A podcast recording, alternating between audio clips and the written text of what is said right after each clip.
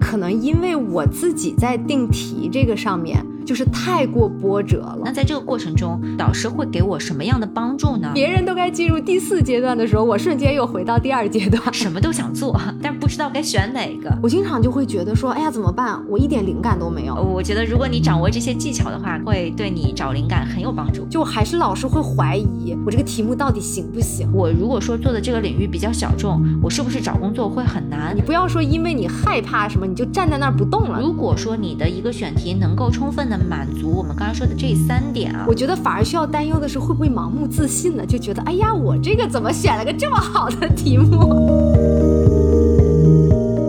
上一期啊，咱们就是响应大家的要求嘛，就讲了博士申请的一些常见误区。那其实呢，从博士申请开始，就直接会影响着咱们博士论文的最终选题。嗯，那所以呢，我们今天呢就打算来聊一聊博士论文选题的第一步，就是如何选定你的研究方向或者研究主题。嗯，对，当然了，我们在申请博士项目的时候呢，在这个 SOP 啊，或者是有的同学可能还要写这个 research proposal 啊，这个里面其实已经讲到了他博士论文想要做什么，嗯，但是呢，这个东西它可能最后并不会真正成为你的博士论文，它有可能会，但是它也不一定会，而且它就算是会，可能里面还会经历很多的调整。嗯，对的，所以，其实我们今天讲博士论文选题呢，我们是讲的这个博士论文选题的整个大的流程中的某一个部分。嗯那我先来解释一下这个大的流程是什么啊？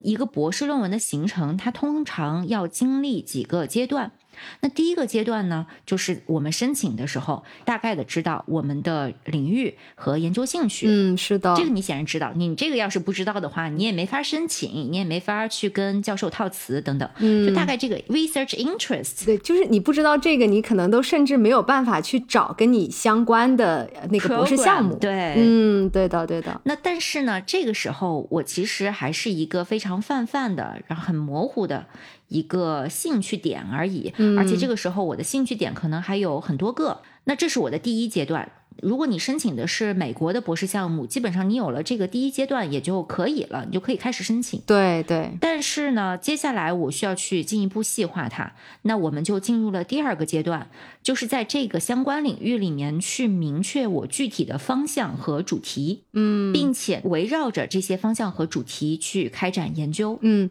那这个阶段其实就是我们今天主要要介绍的一个阶段，就是找到你自己的一个稍微具体一点的方向。我们举一个文学的例子吧，嗯假设我感兴趣的是唐诗，嗯那这个就是我的一个 interest，或者它是一个 field。那接下来我需要去确定我到底做唐诗的什么方向，是它的某一种修辞方式啊，还是是看重它的某一个诗体啊，嗯或者说是我专门去研究其中的某一个诗人或者某一群诗人啊，等等，这些就是我具体的方向和主题。嗯，是的，那这些都属于我们第二阶段需要去做的选择。嗯那接下来呢，就是第三阶段。第三阶段呢和第二阶段往往是同时进行或者交叉进行的，也就是说，我有了这个主题之后，我再去明确跟这个主题相关的 subfields，就是我的一些辅助的领域，并且开展研究。比如说，我还是举刚刚那个唐诗的例子，嗯那假设说我现在知道啊、呃我要研究这一群诗人，那这一群诗人呢，他又跟政治相关，那我的 subfield 可能就是唐代的政治，嗯，诸如此类的。对，那这样其实 subfield 它不一定是比你的那个主要的 field 更小，它可以也是个平行的，大概差不多的一个就是领域这样子。关于 subfield 的选择，我觉得我们之后其实可以做一期专门讲资格考的。因为像资格考的话，它一般上你会要区分你主要的一个领域和你的子领域嘛，就 subfield 就是子领域。嗯那我觉得我们可以在那一期就是详细的讲一讲，就是怎么去选 subfield。对，这个是直接关系到你资格考的。嗯当然，它之所以跟你的资格考相关，它最终目的是为了辅助你的博士论文的研究嘛。嗯，没错。所以这就是为什么这个第二阶段和第三阶段它往往是交叉进行的。嗯呃，那么我们到了第四次阶段呢，往往就是我们的开题阶段，也就是差不多在资格考的这个时间范围内。嗯，有的人可能会比资格考要提前一点就能确定开题，有的人可能要在资格考之后才能确定开题，嗯哼但差不多是在这个时间段。对对，那这个第四阶段呢，就是具体的去明确我的 research question 是什么。比如说刚刚举到的这个唐诗的例子，我知道我要去研究这群诗人了，但是我的研究问题，我在第二阶段的时候还不明确，我到了第四阶段，我就会明确啊，我具体要研究的是通过我研究这些诗人去解决一个什么问题，就这个时候我的 research question 已经明确，我需要用到哪些资料、哪些方法、哪些理论，然后我的 potential argument，我有可能会得出什么样的结论，我这个研究的学术贡献是什么等等这些，也就是我们如果说是要提交一个开题报告或者是一个 prospectus，它通常需要你具备的这些要素，嗯，我就已经都有了，这就属于我们的第四阶段。是的，虽然就像泽渊刚才讲的，你的资格考可以是在第四阶段的之前，呃，也可以在之后，但是我的感觉上，一般来讲的话，感觉资格考更像介于第三、第四阶段之间的一个状态。嗯，对，资格考可以帮助你去厘清你自己在开题的阶段需要去明确的那些东西，是因为你资格考需要阅读大量的书籍，这些书籍就可以帮你想清楚你的研究问题，以及你要用到什么材料，然后包括理论方法也是从这些大量的阅读中找到的。嗯，那刚刚讲到了这个四个阶段呢，其实它都属于整个的选题阶段。嗯我只是不停不停的去细化，对不断的明确我的这个博士论文到底研究的是什么问题。嗯但是我们如果把博士论文看成是一个大的 project 呢，到这一步还没有完，因为事实上我在写作的过程中，可能仍然会经历一些想法上的调整和修正。所以呢，接下来我们的第五阶段，也就是写作阶段呢，它就可能还是会存在一些具体的，可能说我的这个 research question 说不定都会有一些微调，对呃，我的 argument 显然可能会有一些变动等等。嗯，所以我在写作的过程中，仍然是一个去修正我的题目的一个过程。我觉得逻辑上大家其实应该也挺好理解的，就是博士论文它毕竟是一个这么庞大的一个学术项目嘛，然后这个周期其实也很长，一般需要比如两到四年时间去把它写出来。那这个过程之中肯定就是存在着一直的调整。对对吧？我就觉得有一个还蛮有意思的，就是经常有人就是说，博士论文你的 introduction 是在你所有的 chapter 都写完了之后，最后去写，放在最后写。对，其实也是因为你很可能在写每个 chapter 之后，你越来越清楚你的真正的那个问题呃是到底是什么，所以你之后再回去写 introduction 就更加的合理。，对对对，嗯，尤其是对于人文领域，嗯因为虽然我们前期做了很多的研究，但是还有很多的研究是在我们的脑海里形成的，而这个脑海中的形成，它不是空想出来的，嗯它是通过写作去完成的，也就是你边写边想，慢慢清晰的。所以，写作本身对于人文学科来讲，写作本身它也是你做研究的一部分。对，甚至它是你思考的一部分，对就是写作来帮助你思考。是是，嗯所以为什么说这个第五阶段写作阶段，它仍然是存在着许多的变数？嗯这就是因为我们在尤其是人文学科，并不是说我一股脑的把所有的研究做完之后，只要把它写出来。比如说我把这个实验做完了，我只要把这个实验报告出来、嗯就完了的。对对，那么到了第五阶段呢，就相当于我这个博士论文已经终稿了。嗯哼，但是如果你是在比如说人文领域，它通常来讲都属于是要看专注的领域，也嗯，就是我们常说的这种 book field。那什么意思呢？就是说，在这些领域里面，论文发表固然重要，但更重要的是出书。嗯，呃，如果你是有了自己的这个学术专注的话呢，这本专著它是比你的论文的含金量要高的，或者说是我们在做研究去引用一些资料的时候，我们如果能够找到书，我们会优先引用书，而不是论嗯文。没错，就是他更看重的是书籍专注的学术价值。论文的话，就算是你发在顶刊，它仍然是我们普遍来讲，它是不如书籍的含金量高的。嗯当然有一些论文它非常经典啊，但是我们讲一般对嗯情况，我觉得这个可能大家就如果是一直在国内念书的，就是还没有没有去到北美留学的，你会发现其实跟国内的情况是有点相反的。嗯因为在国内的话呢，呃，核心期刊的那个含金量往往是比专著要或者说论文集要含金量更高的。对，至少在美国这边人文领域，你一本书就是一个 project，对对你没对有办法把几篇论文拼起来的。所以这就是为什么这么看重书籍。对，那刚刚我们讲到说，这是第六阶段，就是因为如果你的领域非常看重书籍的话，通常来讲，一个学者的第一本书就是基于他的博士论文进行的一个修改。嗯，当然，这个改动会挺大的，并不是说你直接把博士论文改改就能出版成书了。嗯而是需要有相当大的改动。但是它是基于你的博士论文，也就是说，它仍然是你这个大的 project 的一个发展。嗯那么，在把博士论文修改成书的这个过程中，相当于也是你这个研究课题的一个深化和扩大。最后修改成书，完成了这本书之后呢，往往也就标志着你这一个大的课题研究的一个阶段性的结束。然后你到了第二本书的时候，你就准备开启下一个新的课题了。嗯如果我们把博士论文看成一个大的 project 的话，它其实还有一个衍生，就是到了我们的第六阶段，就是嗯修改成书的这个阶段。对，因为像出版社的话，它是要盈利的，就是它肯定是不希望你的书是跟你的博士论文是完全一样的。对那你完全一样的话，别人可以直接就是免费下载你的博士论文。对，它就不需要你这个书了。对对，所以呢，一般学者在博士论文改成书的过程中，他其实也是奠定自己在一个领域的地位吧，可以这样子讲。是，所以他是需要把那个博士论文去升华的。对那升华的话，他往往就是会从他已经做过的这些研究里面去找到另外的一个更加，比方说值得研究的一个方向，然后去重新看这批材料。对所以你会看到很多学者的他的著作，虽然跟博士论文是可能，比方说是研究的一些人物是一样的，可能也用到很多相似的材料，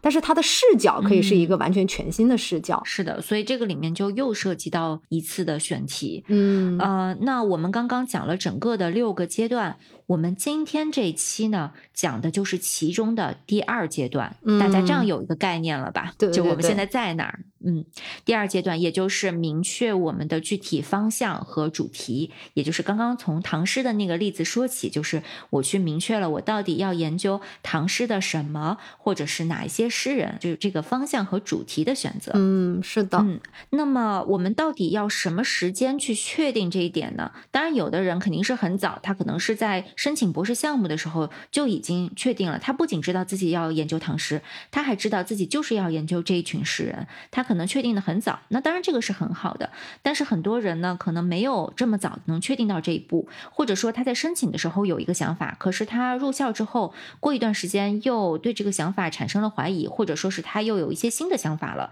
所以不见得说立即就能确定。那这类你觉得什么时间去定下来这个我们第二阶段的这种主题和方向是最好的呢？我觉得可能因为我自己在定题这个上面。就是太过波折了， 我的定题比一般人要晚很多。嗯，可能我觉得一般人是，我觉得最晚应该资格考的时候都大概已经比较确定自己的题目了。对，因为我们之前讲资格考的时候，通常你已经快要进入到第四阶段了。对对，所以就是我的情况是我资格考之后，我还换了一次题目，嗯，所以我就感觉有种那种叫什么。一夜回到解放前， 就是我，别人都该进入第四阶段的时候，我瞬间又回到第二阶段。嗯，对， 所以可能因为我的这个经历吧，就是非常的波折，我就会觉得说，那定题目肯定是越早越好。嗯，因为这个就跟我们讨论在博士训练的这整个过程的很多事情一样，包括经费申请，都是你越早着手越好。你就打比方说嘛，就是别人还在摸索要写什么题目的时候，你就已经知道你要做这个题目，嗯，那就是你已经省了别人摸索的这个时间，就开始做准备、收集资料，然后阅读相关的研究，然后摸索到底要用什么样的研究方法。对，那你这个等于比别人一下子就前 进了好几步，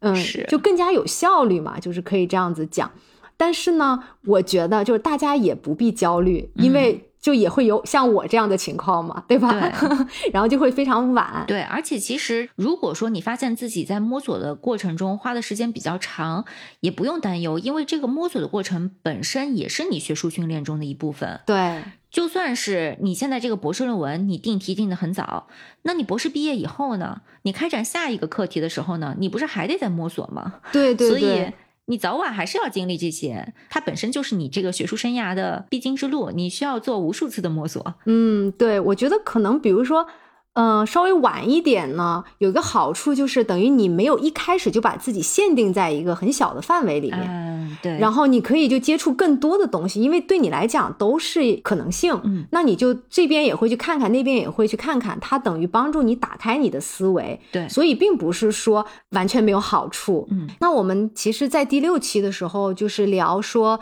到底要不要出国读博的时候，有提到过北美人文的博士项目培训，其实跟英国的人文博士项目很大的一点不同，就是说它在头两年是需要你修课程的，对，对吧？这一两年你修完课之后。就是你的资格考以及博士论文开题，嗯，所以我们可以通过这个整个培训的这个过程，就了解到它是不需要你说你一入学的时候就已经带着一个非常明确的选题进来。嗯，所以大家如果说觉得啊，我怎么没有一个明确的选题，完全不必要焦虑，对因为这个就是不需要你有的。而且呢，我们讲选题的时候，其实虽然给大家列了这一些阶段，然后大致可能会有一个时间线，嗯，但是个人情况的差异是会很大的，对，嗯而且每个人在每一个阶段停留的时间差异也会很大。嗯，有的人可能，比如像 Jillian 这种，在第二阶段磨了很 久，都快到第四阶段了，又被打回头对啊，那这这是有可能的。嗯那还有的人可能他瞬间就跳过第二阶段，就是他第二阶段完成很快，然后但是第四阶段一直磨一直磨磨不出来，也是有可能的。嗯嗯，对，所以大家不要去太纠结，说自己在某一个阶段花了多长时间。但是如果大家想要大致知道一个时间线呢，我们就说以这个北美的博士项目的一般时间去推的话呢，我们一般的目标是在博士的第三到第四年，也就是我资格考左右这个时间，达到第四阶段，也就是我的开题阶段。嗯，我们以这个去作为一个目标，但是你不一定会达到它，你可能会比它晚一点，这个没有关系。对，我们把它作为一个目标的话呢，我们就心里有一个数，就知道自己现在是比一般人要快，还是比一般人要慢。嗯，那如果是要快，当然固然很好；如果是要慢一点也没有关系，就大概知道自己慢多少，但是也不用太焦虑。对对对，是的。那可能有的同学就会说，哎，那我在这个选题的过程当中，那导师会起到一个什么样的作用呢？嗯，对吧？尤其是我觉得比较常见的是，会有同学问说，导师会不会给我题目，啊或者导师会不会让我做什么什么题目？对我其实觉得，有的导师也许会给你一个博士论文题目，但是我知道的是，在我这个领域，其实已经是一个非常就是 old school 的做法，就是很多年以前，嗯，有的导师他可能就是那种自己知道有哪些项目很好，嗯他就直接分配给学生做。但是这个情况吧，我觉得在北美还是比较少见的。是的，我感觉在人文领域吧，我们不讲其他领域，因为其他领域有的是带团队的，那你对肯定是 一个团队做一个项没目，错对这个我们不谈，因为我们人文领域的话，很多时候它是单一作者，对，独立性很强。对你自己对自己的研究负责，对，如果我们讨论的是这个领域，在北美的话，基本上现在就没有导师会直接给你一个选题。对，哪怕你去问，你说导师，我现在实在想不出来，你能不能帮帮我？就是你嗯这边手头有没有什么好的题目，你给我一个。哪怕你就这样去求他，他也不会给你的。对，我觉得这个感觉跟博士的培训有一点像是那种背道而驰的感觉。对对，因为你做人文研究本来就是一个非常独立的，然后你的所有的想法、你的题目都是出于基于你自己的阅读学习经验，然后出来的。是而且我觉得导师其实他是希望你通过学习跟阅读找到你自己真正有热情的题目，你真正感兴趣的那种题目。是，然后呢，导师在这整个过程当中，其实只是起到一个辅助的作用。对就是当你遇到困难了，可能你去跟老师商量一下，看看有没有一些解决方法。但是你对于你的博士的题目、博士论文，你是全权负责的。是没错，甚至我们可以讲说，如果像我们这样的领域，如果导师直接给你一个题目让你做，我们甚至可以说他是某种程度上来讲不太负责的一个行为，嗯，因为他没有锻炼你独立去找题目的这个能力。那你博士毕业之后，你立马要做的事情就是独立去找题目呀。对。那你如果这一方面没有得到一个充分的培训，那你就相当于这个博士阶段的培养是不太达标的嘛。是的，是的，那这个时候我们讲说好，那既然是我自己去选题，那在这个过程中，导师会给我什么样的帮助呢？嗯那其实我是觉得，我们这一期都是在讲我们这些人文领域啊，后面我们就不赘述了，因为领域差异会很大。是的，那通常来讲呢，其实，在你达到第四阶段之前，导师都很难真正给你什么特别有效的建议。嗯不是因为他不想给，而是因为你那个时候想法还太模糊。你光说你想要做这个课题行不行？你只给个唐代的这群诗人，对吧？你只给个名词，嗯，给个方向。你光说这个行不行？那当然行，但是我不知道你要做什么，我怎么给你建议呢？你自己其实也不知道，所以在你达到第四阶段之前，其实导师能做的都很少。嗯你真正到了开题了，把你的 research question，把你的什么这些方法，你要怎么去开展，最后可能会得出什么样的结论，把这些东西全写出来，写一个 prospectus、嗯这个时候导师才真正能知道你到底要干嘛。对，因为别人要先知道你要什么，他才能知道他给能给你提供什么，就不能说是你自己都不清楚你要干嘛，然后你去问别人，那别人怎么对帮你呢？对 吧？没错，没错，就是这嗯样。当然了，那你说我现在在第二阶段，那导师是不是什么都做不了呢？那当然也不是。嗯呃，有的时候呢，嗯，比如说在跟导师的谈话中，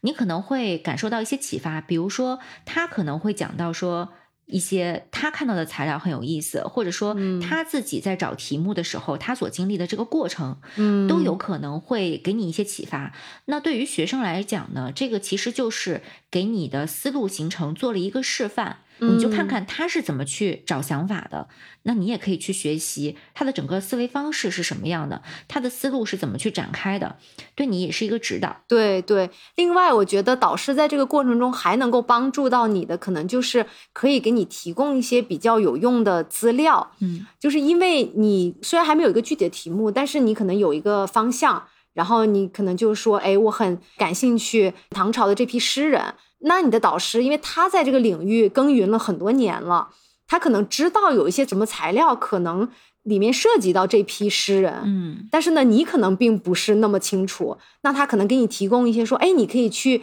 读这个诗集、那个诗集，或者说读哪个人的研究，然后里面可能会涉及到。那这个等于就是一下子扩充了你的一个材料以及视野嘛。对，对，我觉得这个也是导师在这个过程中可以给你提供到一些比较有用的一些指导。嗯，是的。那么我们在第二阶段呢，会有一些常见的困难，我们也来一一去看一下啊。嗯第一个困难呢，就是有的同学可能会觉得自己兴趣太广泛，啊什么都想做，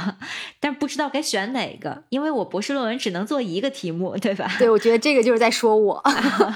因为我就是这样，就是因为我当时就是感兴趣的题目很多，嗯，然后呢，一直也没有在一个题目里面深挖，就感觉每一个上一个课，然后写的课程论文就都不太一样。嗯，所以，就当时我要定博士论文的时候，就特别的纠结，就感觉哎呀，我要因为只能选一个嘛，就像你刚才讲的，我就觉得哎呀，我抛弃哪个我都舍不得。 嗯，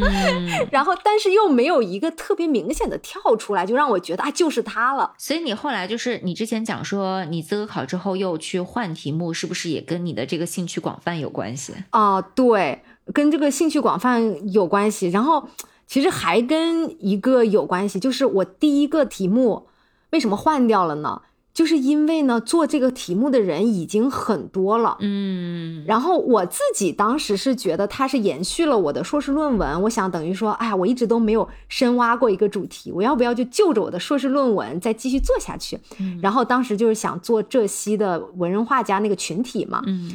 可是呢，后来就是跟 committee 聊了之后，他们都觉得说，你这个题目就等于就是延续那种社会艺术史的研究，嗯就是做那种画家的社交圈嘛，嗯那他说现在做这个的已经人很多了呀，就你只不过是等于换了一个领域，那别人研究的是比如苏州、北京，换了一个地区，对，那你等于就是换了一个到浙西。这样子的话，等于就是说，你在这个学术史上，你只是多补充了一个例子，但你并没有挑战这个学术史，嗯，就是在新意上面是欠缺的。嗯，那所以这个是为什么后来我放弃掉这个题目，啊它这个涉及到的就是说，可能做不出什么新意了，已经。这个也是我们很多同学在第二阶段会常见的一个困难，嗯就是自己虽然有感兴趣的话题，但是发现好像做的人已经太多了，对就担心自己做不出新意啊，这也是一个常见的困难。嗯，那跟这个相反的，也有一种困难，哦就是自己有感兴趣的话题，但是担心这个话题太冷门了。哦，啊，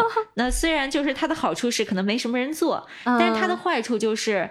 它冷门，说明可能也没什么人感兴趣，那你就比较难以引起学界的广泛的一个注意。对，我觉得除了这个，还有一个问题，就是因为以前我也关注过一些非常冷门的领域嘛，然后后来我就觉得，哎，这么冷门，那我去做就等于很有新意嘛，因为没人碰过。嗯，然后后来就发现，冷门是有它冷门的原因的，有的时候是啊因为材料真的太少了，所以没嗯有什么人去做，所以难度会很大。对，就可能不是没人做，而是人家做了之后发现做不出来，所以才哎最后你没有看到成果。对对， 对，那所以这个是旱的旱死，涝的涝死，反 正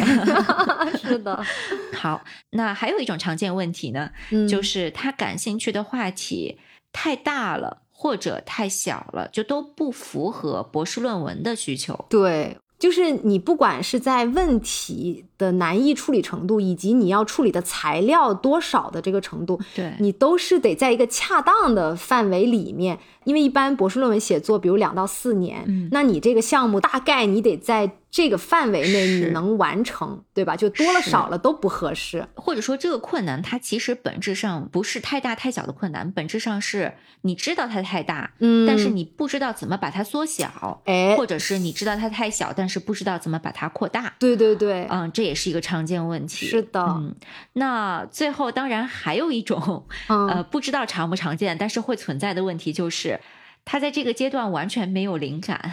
就是这个有点像我们之前讲的兴趣广泛的反面。啊，他不是说我有一堆想做的东西，我不知道选哪个，而是他什么想法都没有，或者他自嗯认为自己什么想法都没有。但是你你刚才说很有意思，就是你说这两个像是相反的，嗯，但是很神奇的是，这两个同时在我身上发生。那你赶紧解释一下。 对，因为我其实觉得，就是完全没有灵感这件事情，基本贯穿了我整个博士学习的过程。嗯就是很多时候，不管是我写那个课程论文，还是到后来的博士论文，嗯我经常就会觉得说，哎呀，怎么办？我一点灵感都没有，嗯就是特别的慌张。嗯咱们哪一期聊到这个四种人格的时候，然后我不是第一种嘛，啊对就是 upholder，然后 upholder 就是执行能力看上去很强，但是它的前提是需要一个非常明确的指令。对对，对，但是我的问题是什么？就是我兴趣太广泛了，我本来就是有很多感兴趣的题目，嗯就以至于我没有一个明确的指令说我就做哪个。嗯那一旦要我需要确定一个东西的时候，我反而就觉得，哎呀，我没有想法呀，我觉得我确实确定不了我要做什么。嗯然后给我自己的反馈就是我没有灵感，嗯，明白。可是实际上我是真的没有灵感吗？其实也不是这样子的。我现在回头看，我觉得我并不是完全的没有灵感，那种更像是一种情绪，嗯，我就是我没有办法做出决定，选不出一个题目的那种，迷茫。对，就是那种非常迷茫、确定不了、一种迷失的感觉，就是整个覆盖了我，嗯，就导致我会有一种非常强大的负面情绪，就觉得啊，我完全没有灵感，我不知道我要干什么了，嗯，就就是陷入这种非常迷失的状态。我不知道你能不能理解这种，就是我觉得啊，其实你讲的这种毫无灵感、特别迷茫的这个状态，应该是每个人都或多或少经历过的。嗯，像，我的话，虽然我看似好像是很早就过了第二阶段，嗯，但是这是因为我是基于我硕士论文做的研究。嗯，所以其实我的那个阶段是在我硕士阶段完成的，哦，明白。对，而因为我博士并没有换导师，嗯所以我其实我的这个延续性比较明显，相当于其实我博士第一年有点像我博士第三年，哦，因为其实我很连你贯。就在更早的时候经历了。，对，所以其实我当时去选这个题目的时候，在我硕士阶段，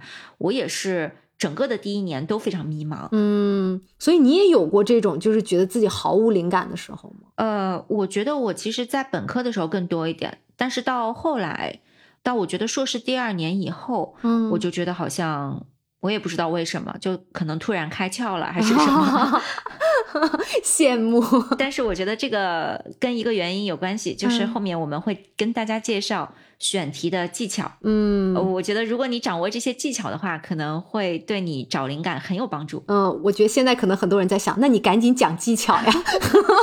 啊、那要不我们就先讲技巧吧。啊、可以可以。嗯， 这样啊，就是我自己个人总结的一些能够迅速找到比较好的博士论文的选题的技巧。嗯呃，有这样几个啊，第一个呢是去想一想自己的个人经历，嗯你从小到大经历过什么。这个什么都可以。我们往往去想个人经历的时候，想到的是自己以往的研究，啊，对，啊、我本科的时候做过什么，我硕士的时候做过什么。但是很多人忽略的是研究之外的个人经历，嗯，这个其实非常重要。比如说兴趣爱好，你以前是不是学过什么乐器，或者学过什么艺术特长，绘画呀、书法呀，什么都可以。那你说我有这方面的特长，跟我做研呃也究有什么关系？对，，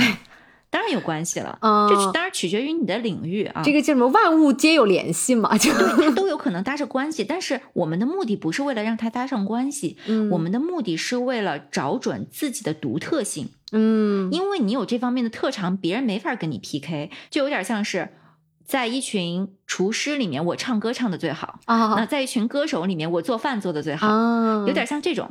那比如说，我举我自己的例子，嗯那因为我自己是从十四岁的时候就开始学古琴，嗯，那所以我用到的这个琴谱的材料是一般人没有办法使用的，因为他们没有办法读懂。对，对但是我可以读懂。那当然也有很多其他弹古琴的人，他们都能用到这些材料，嗯但是他们可能不在我的这个领域，对，所以我就能够通过这个交叉，把自己的作为一个学者的独特性建立起来。这是大家可以去想的一个思路。当然，有的同学说我没有任何的特长，那你也可以想想兴趣爱好。那比如说，我们也知道学界是有这样的，特别喜欢看，比如耽美小说，他就做了耽美小说的研究，嗯、是的，就这个完全是跟他兴趣爱好相结合的。对，就大家不要说这只是我的兴趣爱好而已，就去贬低它，就觉得它没有什么价值，它有可能是很有价值的。呃，而且因为就是比如说，不管是你的艺术特长还是你的兴趣喜好，它这个经历其实就跟你的热情，就是你哎感对兴趣的东西，你热情的东西没有错关系没嘛，错对吧？那大家都知道，就是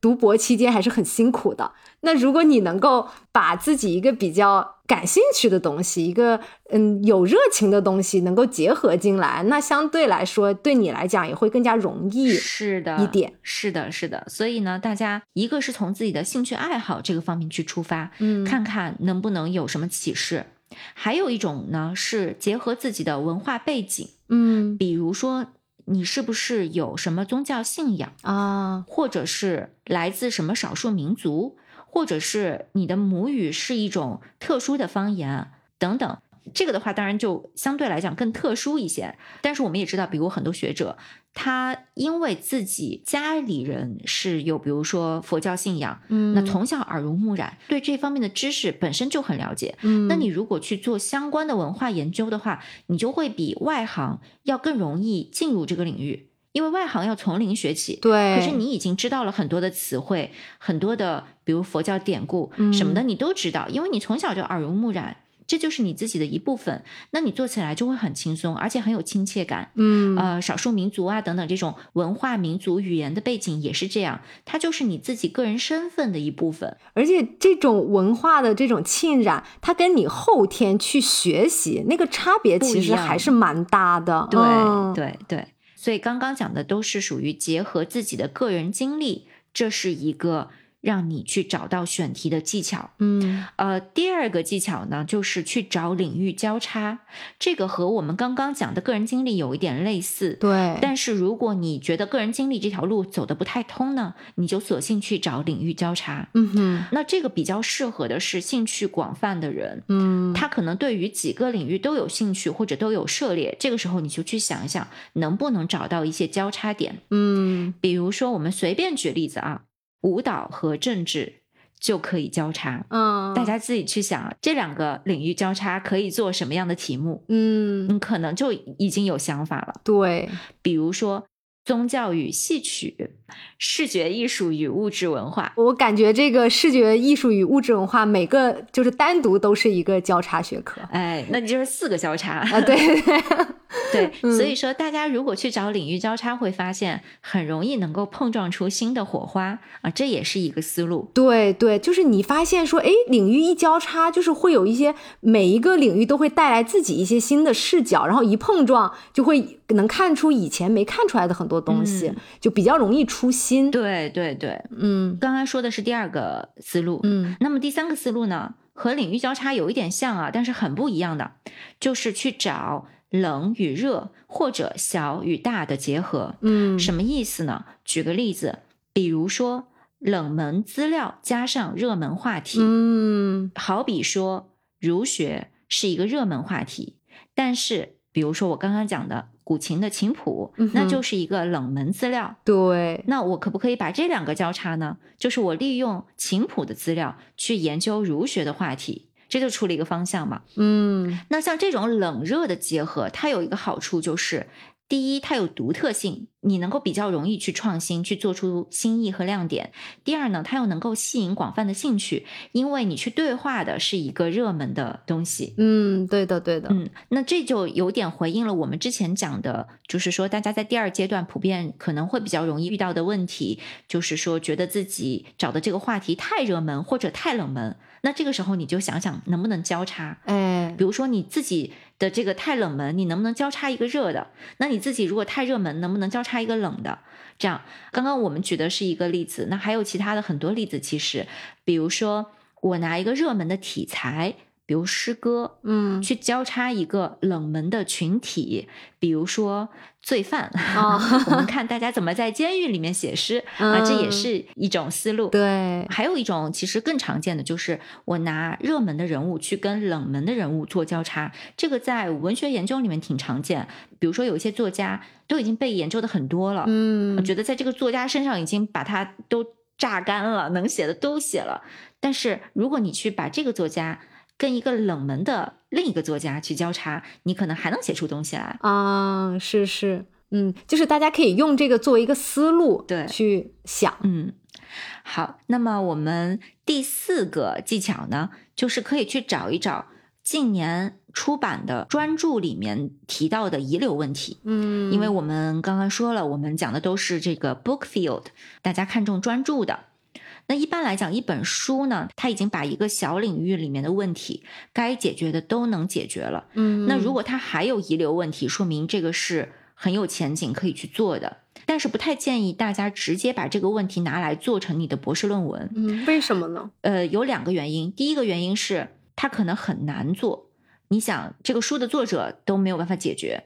那它通常来讲，可能对于一个博士论文来说体量太大，它可能更适合一本专著，它可能太难。嗯，第二个原因不建议直接去做，是因为有可能这个作者已经在做，哦，他可能已经做了一些研究了，他但是嗯只是放不进现在这本书里，他可能未来会解决这个问题，所以很有可能你还没做出来，他已经做出来了。哦，他其实这个遗留问题是为第二本书做铺垫， 哎，对，有这种可能性。嗯所以呢，大家去找这些遗留问题，不是为了说我直接拿过来用，而是把它作为一个灵感和一个指导。嗯，就我可以往这个方向去想一想，它可以给你提供一些思路和灵感。对，刚刚说了是第四个，那第五个呢，也是正好说到专注，就是你可以反过来想，你未来想写什么书。因为我们刚刚说了，你的博士论文最后通常是要被发展成一本书，嗯，那你第一本书写完了之后，你还要写第二本书、第三本书，所以你可以想想说，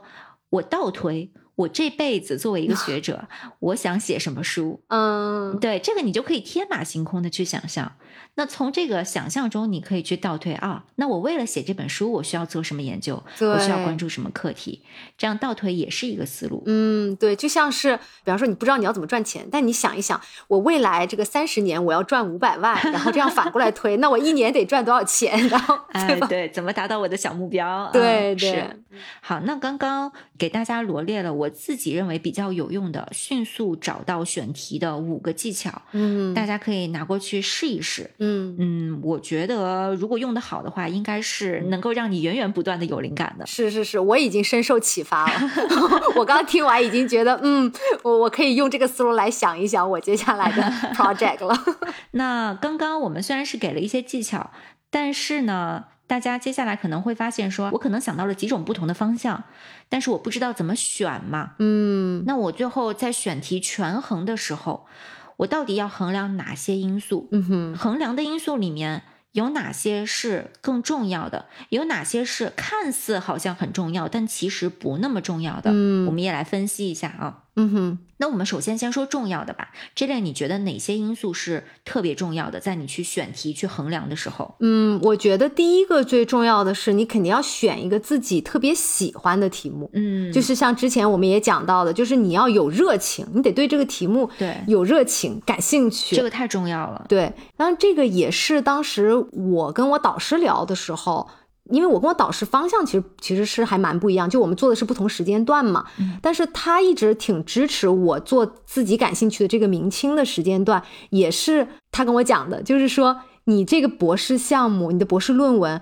要花这么多年的时间。如果你选了一个不是你自己真正感兴趣的题目，嗯，那你要想，他要跟你博士这么多年，然后甚至如果你要继续做学术研究，那可能还要跟着你一辈子，嗯对吧？所以，如果你在这个博士这几年，你都做的是自己不喜欢的一个项目，那你要怎么坚持下去呢？就很痛苦。对啊这就像找对象一样，你要找个自己喜欢的。对对 对，不然的话，就是你喜欢的尚且还经历不住这个柴米油盐的折磨，嗯然后你要找个不喜欢的，就这日子更那过不完下蛋去。 了。对，是的，对是的对，这个我特别特别认同。嗯，你要特别喜欢它，而且你要特别能够认同它。对，是嗯的，就是有的时候可能会出现说，我特别喜欢这个主题，嗯我对这个主题特别感兴趣，但是我对我的这个方向并不是特别的认同，我总是怀疑。啊，那这个的话，其实也不是最理想的一个状态，就是你不仅要特别喜欢，而且你特别认同，你就觉得这个行。对我，我这个我也特别同意。嗯然后再说回去，像刚才就咱们举这个结婚的这个例子嘛，嗯，就是你在结婚之前就总是怀疑说，这个人我是不是能跟他过一辈子？哎那你这个对就你结了婚就大概率是要出问题的嘛，对吧？嗯嗯，你最起码在结婚之前，你就得觉得这个人我是能跟他一辈子的。那当然，这并不意味着你就是婚姻一定会顺利，嗯但是呢，最起码你在那一刻是坚定了的话，你就有可能会一直走下去，这样子嗯。对，那除此之外，呃，还有什么就是特别重要的因素呢？呃，我觉得还有一个就是，像我们刚才也有提到过一下的，就是说你的选题不能太大，会太小，嗯因为它涉及到一个博士论文体量的问题对嘛，所以你需要选一个题目，就是它是可操作的，嗯然后难度也是可控的，是你你不能说我一下子选了一个特别难的题目，就可能有的人人家一辈子都在研究这个嗯问题，然后你说我博士论文要研究这个问题，对吧？对，那因为你博士论文就那么两到四年的时间给你写，嗯你你不可能说我要解决的是这个讲整个明朝的经济问题，嗯对吧？就是你这种东西，它不是你一个博士论文去处理的是一个问题，嗯，对，所以就是一定要可操作，然后包括你的材料也是一样的，对你的材料的多少。也是得你大概在这个两到四年的时间内，你是能够基本读的七七八八，没错，啊对嗯？吧？你要是说你材料过少，那你就就那么一两本书，嗯或者是你材料太多，就是多如牛毛，嗯那你完全也不能穷尽这个材料的话，那其实也就是你处理不了，你没有办法在这个博士论文里面去处理这些东西。，对，因为我们刚刚是在讲这个选择去用哪些因素去衡量，嗯，那这个时候大家就看你手头上的这几个课题，哪个是操作上面最可行、嗯，难度最可控的。对，啊，当然不是说它过于简单啊，就是在都在符合这个博士论文要求的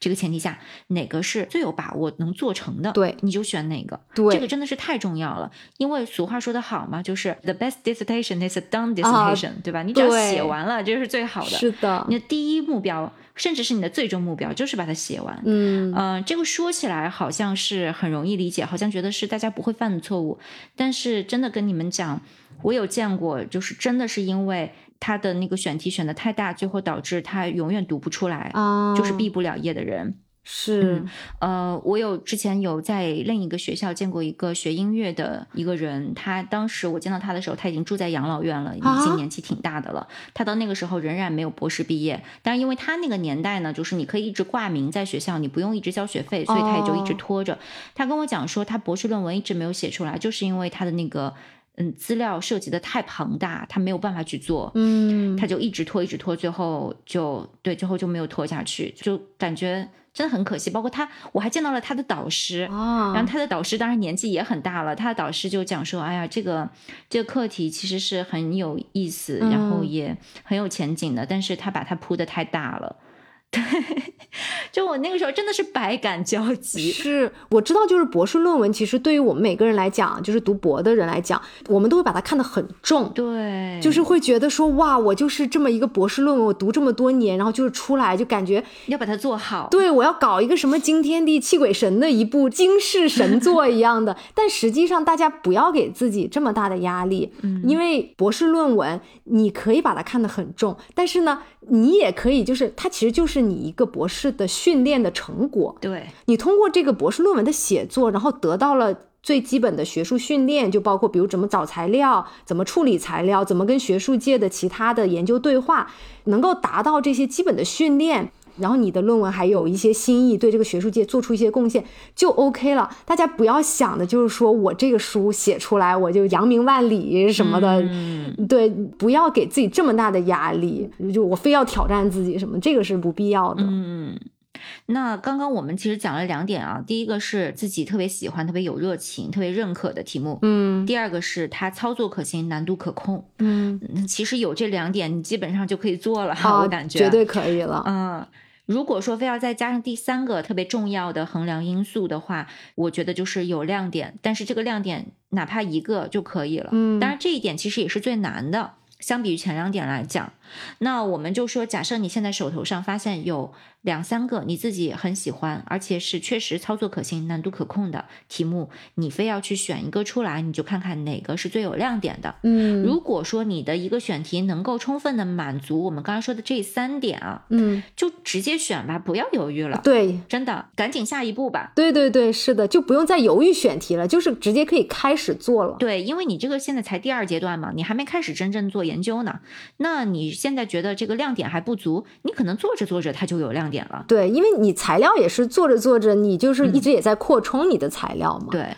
所以就嗯可以开始了。大家不要太纠结。是的，就是赶紧开始去做研究、去写，而不要一直纠结在我到底要选个什么这个独一无二的这个题目。啊，对，是的，是的，嗯嗯那刚刚说了这个重要的衡量因素，其实呢还有一些看似很重要，但是我们认为其实不太重要的因素。嗯那第一个呢就是潮流，嗯哼，这个潮流包括呃热门话题呀、热门方法、理论、资料等等，就这些都属于我们讲的潮流。嗯这个东西它看起来好像很重要，而且确实呢，就是有的时候它可能会影响到，比如说你去申请 funding 啊什么的。嗯但是其实呢，我们觉得它也没有那么重要。嗯，因为这一些热门的话题或者方法，它未必适用于你嘛。比方说这个话题很热门，但你并不感兴趣，对，那你做起来其实也很痛苦。那或者说，它这个方法现在很火，嗯，可是它可能跟你感兴趣的这个话题就并不适用了。用，对，对，因为你这个方法也要根据你的具体的课题走的，嗯它并不是说好的方法就是任何课题都适用的。对，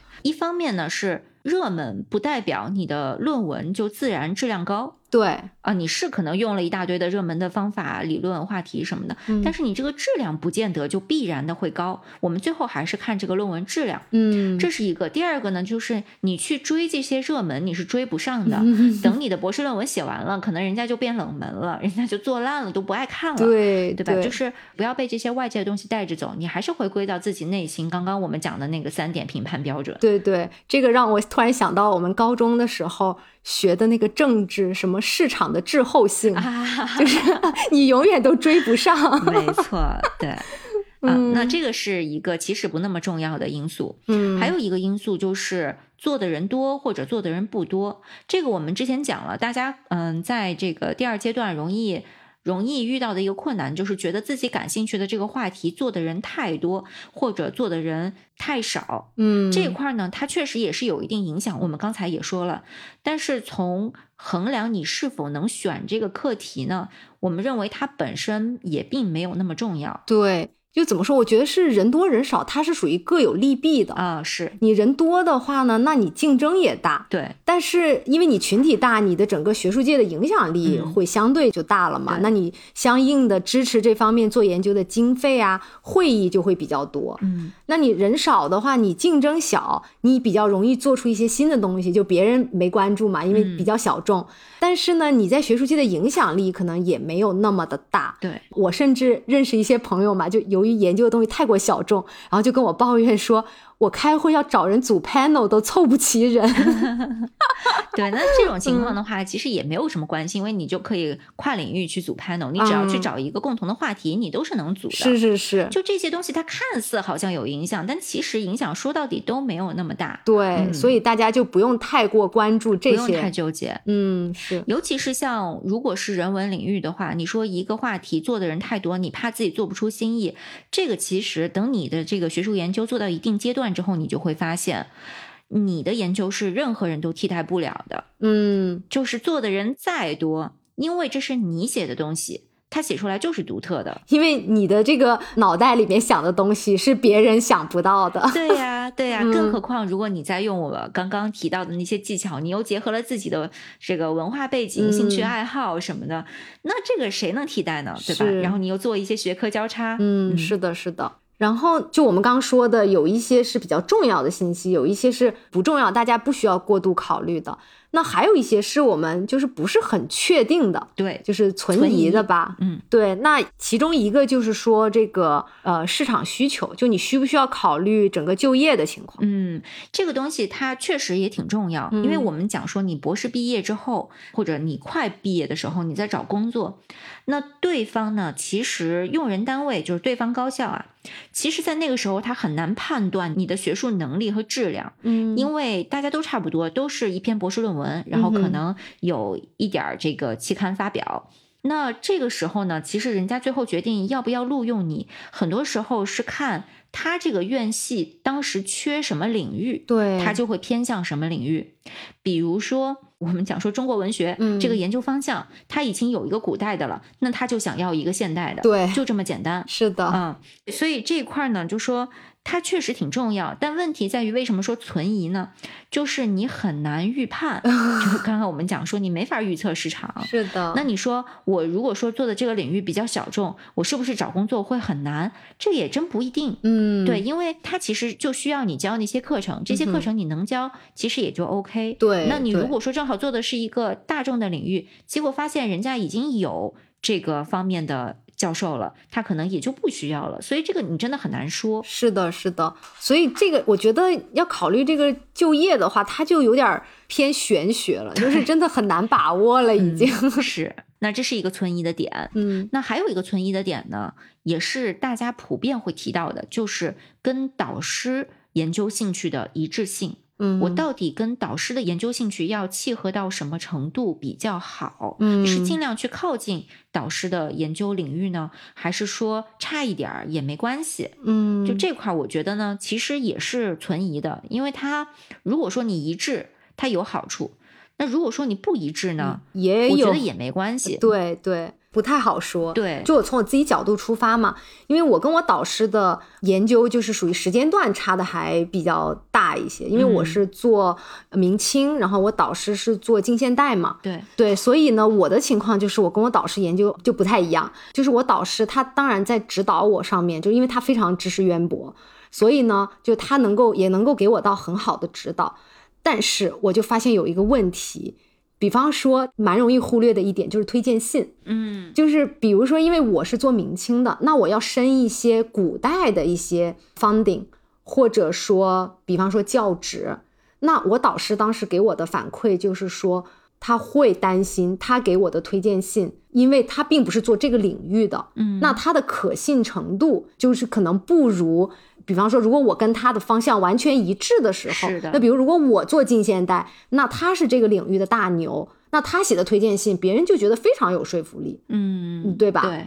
所以我觉得这个是大家可能有的时候会忽略掉的，就是这个当然说的是更下一步了，就不是说你真正博士论文写作过程当中的，嗯这可能还涉及到你后面的时候可能会遇到的一些情况。所以我的感觉上是，如果你跟你导师的方向更加一致的话。可能会更就是更合情合理，对我不知道对这个对说明白没有，就是这种嗯感觉，嗯嗯，当然了，我们大家跟导师的这个研究兴趣，肯定或多或少都是有一定一致性的，对否则你当时也不会去申请他这个项目。对对对，对吧大的领域肯定是一致的，对，那甚至可能你当时之所以呃想要选择这个导师，想要去申请这个项目，就是因为你们的研究兴趣很一致。 嗯，但是这里面呢，它存在一个问题，就是你的研究兴趣会变。对，嗯就是你当时申请的时候，你是第一阶段，结果到了第二阶段，甚至第四阶段的时候，你完全变掉了。对，那是有可能的。那这个时候怎么办？也不是说你就没办法了，你就必须得做你导师感兴趣的领域，或者说嗯你就必须得考虑换导师，这些都是不一定的。是的，那比如说像我个人的情况也是，我就是经历了一个兴趣变化的过程。嗯那变化的结果就是我跟我导师的这个研究领域就挺不一样的了。哦，那我自己的感觉呢是，其实它也没有那么大的影响。虽然刚刚这边讲的那些，我觉得都存在，它确实嗯一些问题，但是呢，反面来讲，它其实也还好。一方面呢，是因为其实因为我们都是独立作者嘛，对，所以到最后你和导师的研究领域差别都会挺大的。嗯，因为你还是要做出自己的东西， 对，因为你如果跟他做很相似的课题，那你就没得做了。是的，是的，嗯你最后肯定是要嗯偏向一个比较独特的领域去的。嗯，对嗯，，这个具体的细的领域和方向、细的话嗯题、哼等等，肯定都是差别会挺大的。嗯，这是一个。第二个呢，就是你在指导上，或者是推荐信也好，或者是其他，你可以去找一个 co-advisor，你可以找一个就是共同指导的教授。对，呃，或者是其他的教授在你的 committee 里面，这个教授甚至他可以是其他学校的都没有问题，嗯这些都是很方便的，至少在北美的话是很方便的。嗯，还有第三个方面呢，就是如果你跟导师的研究兴趣差异比较大，它也有个好处，就是可以帮助你早早的培养起你的独立性来。嗯，呃，因为你那你早早的就发现你没有人可以依赖。对对对，你你就不能说天天指望着导师给你提供什么资料啊，或者对，所以它对于你的这个长期的学术发展，它其实也是有好处的。嗯，所以这就是为什么我们刚才说这个与导师兴趣的一致性，还有市场需求这两点，它都是我们认为它是存疑，嗯，就是说它对于你的这个选题呢，它可以有一定的影响，嗯哼，但是呢，它也没有那么的重要，就是它也不属于特别重要，也不属于特别不重要，嗯是的，就是大的家。自己去判断。嗯，那我们讲了这么多之后呢，我觉得可能还有一些小伙伴就是会觉得说啊，可是我在选题的过程之中，就还是老是会怀疑我这个题目到底行不行，哎，然后对或者就是很担忧，嗯就是说这种情况下，嗯，肯定大家也会想说，那我要怎么克服掉我这种负面的情绪呢？嗯，我觉得首先这种情绪是很可以理解的，嗯尤其是如果你之前没有做过这么大的一个项目的话，啊，然后你想到说自己未来那么多年的时间、精力、心血都要耗进去，嗯，这是一个很大的 commitment。那对你，甚至说它会影响到你未来的一个学术前途的啊哈发展。挺吓人的，对，所以这种心态是可以理解的。嗯呃但是我觉得它要分几个方面来看吧。嗯哼，呃，一个呢是。我觉得你如果说是真的选到一个自己特别喜欢的题目，也是一个特别好的题目的话，其实你就不会去怀疑和担忧了。就是有的时候，可能这个怀疑和担忧是因为你可能潜意识里你自己都没有完全意识到某一些方面你还是不太满意，对，或者不太喜欢，没有那么爱。 是的，我觉得如果你真的选到一个自己喜欢的题目，你是真的不太会怀疑和担忧的。我觉得反而需要担忧的是会不会盲目自信呢？就觉得哎呀，我这个怎么选了个这么好的题 目？嗯，对这个我觉得，尤其是在第四阶段的时候，其实也会有这种问题，就是我一直都确定我的主题，但是我最后的那个 research question，我最后的 argument，那个时候其实很难，嗯然后那个时候你会很怀疑。但是我自己的经验是，当你真的找到一个好的解法的时候，嗯，你那个感觉就是豁然开朗，然后就是感觉啊，突然被点亮了，而且嗯会特别笃定。对对对对，对，所以我觉得很多时候就是说自我怀疑和担忧，就是说明那个题目可能你自己并不是很满意。我觉得如果从咱们刚才前面讲到的，就是说那三点，就非常重要的三点，就是要你自己喜欢，然后体量合适，就可操作。第三个是有亮点。对我觉得如果你在怀疑，说明可能是你只占了其中一点。对哪或者哪一个方面其实并不是特别合适，对，所以你才会怀疑，才会担忧。那我觉得这个情况呢，就是你也没啥好克服的。嗯，我感觉这个担忧和怀疑，就只要这个题目你真的不是自己特别确定的，你都是会一直在这个状态里面。嗯那你需要做的就是，可能用泽渊刚才讲到的那几个技巧，再重新去思考一下，怎么，比如说可以结合自己的经历啊，或者领域的交叉，然后冷与热的结合，自己再去想一想，能不能把这个题目，优化一下。对对。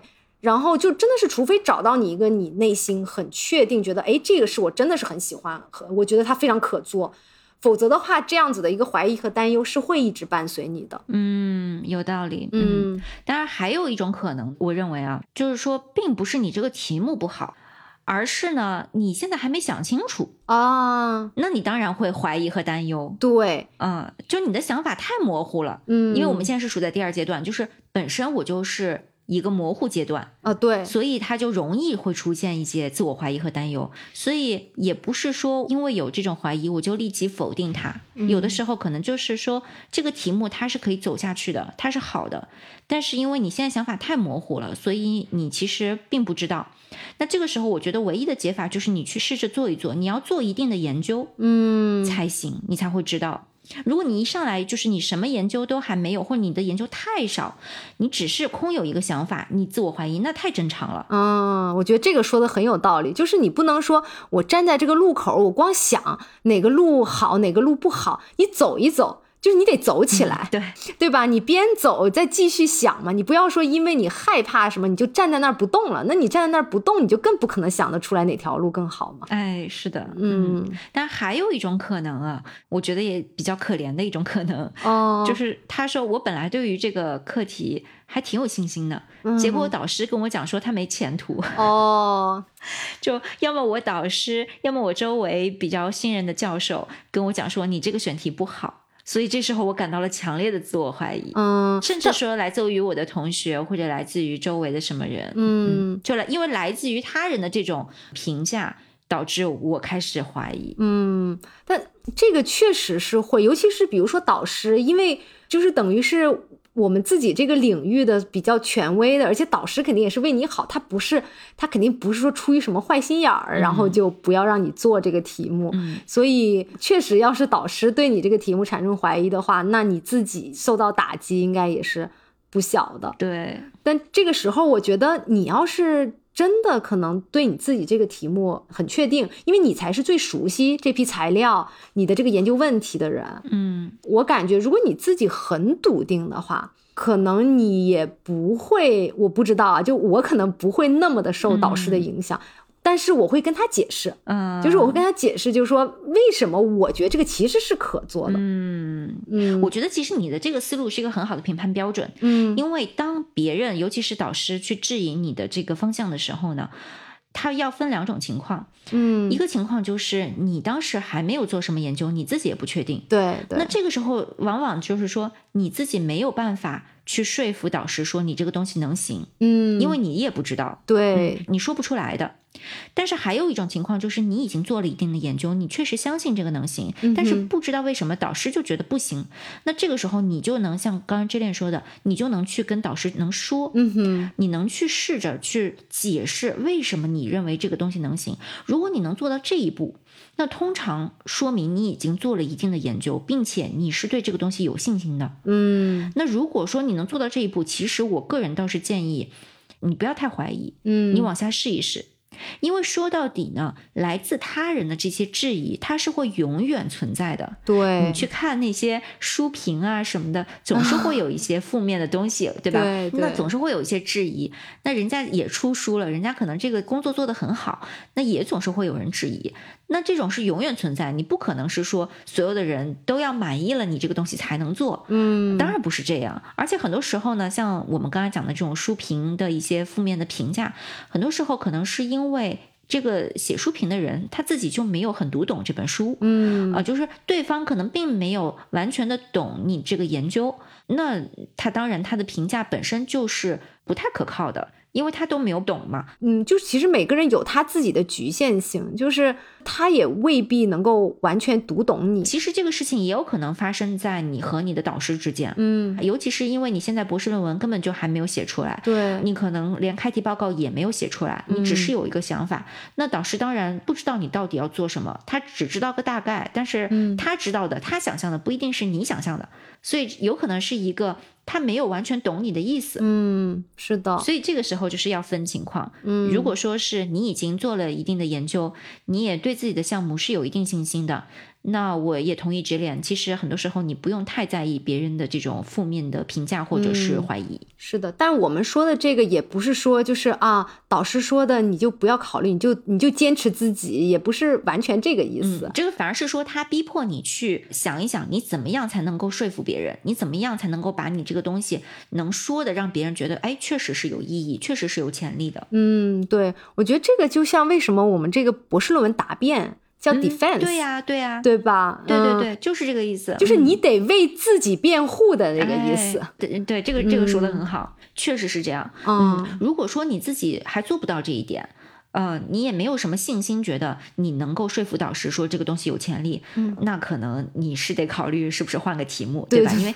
你自己都不能说服人家，那你当然你这个自我怀疑是太合理的了。 对对，是的。那我们今天其实也讲了蛮多了，对，那因为我们这个刚才讲了，说整个的博士论文它是我们有五到六个阶段的，嗯，那我们今天刚刚讲了第二个阶段，以后呢，我们还会去讲一讲第四阶段，也是非常非常重要的，就是你的开题阶段。嗯那这个的话，我们就呃日后有机会再来聊。嗯是的。那今天就先到这儿了，嗯，好的，嗯，那我们下期再下见。期再见，拜拜拜拜